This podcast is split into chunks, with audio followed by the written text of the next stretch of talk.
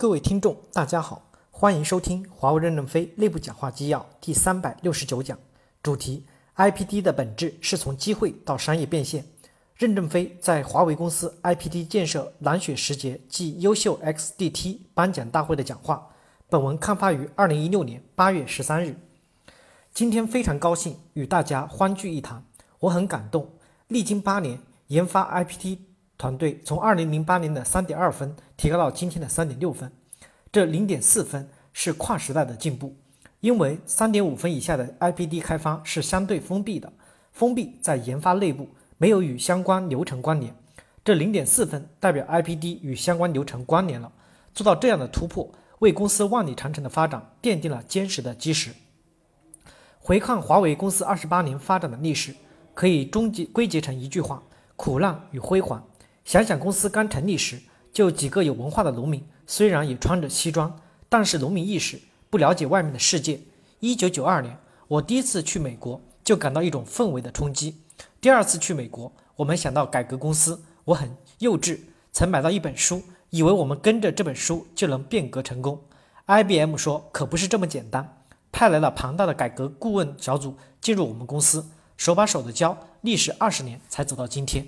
这么有经验的顾问指引尚且如此困难，所以当初靠一本书就能变革成功，的确很幼稚。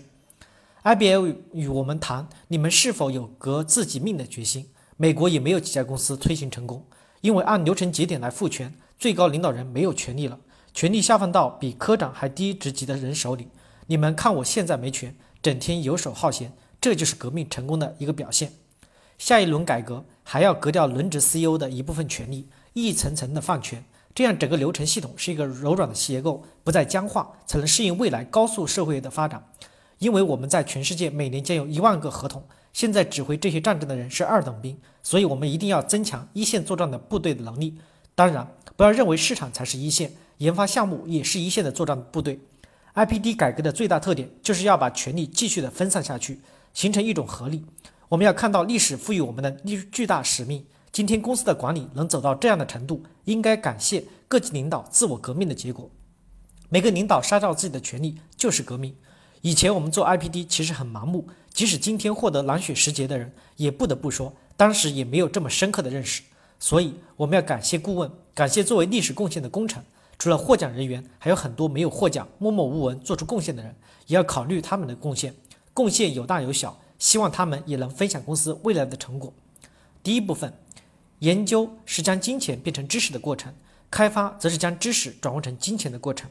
美籍华人科学家李凯宇，成功的标志是优质的客户体验以及产品的竞争力。因此，技术只是手段，对准客户需求，紧紧追随支持体验与服务，实现商业变现。一，紧紧注意消费行为的改变，抓住时代的步伐，要基于客户的视角出发思考。时代在变，行业的边界变得模糊。跨行业竞争导致客户的需求变化，周期缩短，且多样性增加。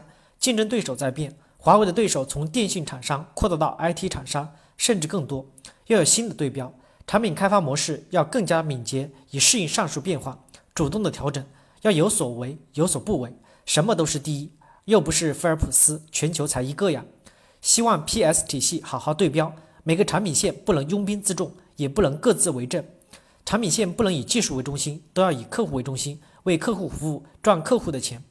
产品线总裁不是研发总裁，应该负责从研发、生产、交付、服务到生命后周期管理。而且，产品线总裁的办公地点不一定在研发，他的作战位置应该在前线，到战争最艰难的地方去。二，客户购买的不是产品，而是产品的使用。不管什么样的需求，我们都应有一个清晰简洁的客户界面。客户需要的是体验，而不是设备的指标。产品线以技术分类的烟囱型发展模式要思考，有些部门为了客户满足所有的需求，最后做不好大平台。我们要学会适当的拒绝，因此我们不是万能的。客户有需求，我们都必须有边界的满足，只能有限度的满足，要有战略集中度。对于限度以外的需求，我们应该开放产品的能力，让其他公司来满足客户碎片化的需求。三，我们已占有三分之一左右的全球网络，我们的设备自己与自己连接。如何高效低时延连接是我们面对的挑战。面对未来，为什么不能减少转发存储的过程，从而降低网络的成本，降低时延？四、加强各产品线之间的沟通，构建各层各级的有效连接，使解决方案实用化。建议产品线总裁和运营商 B 级总裁、企业业务 B 级总裁都搬到同一栋小楼去办公，经常在一起喝杯咖啡、吃吃饭，加强相互交流。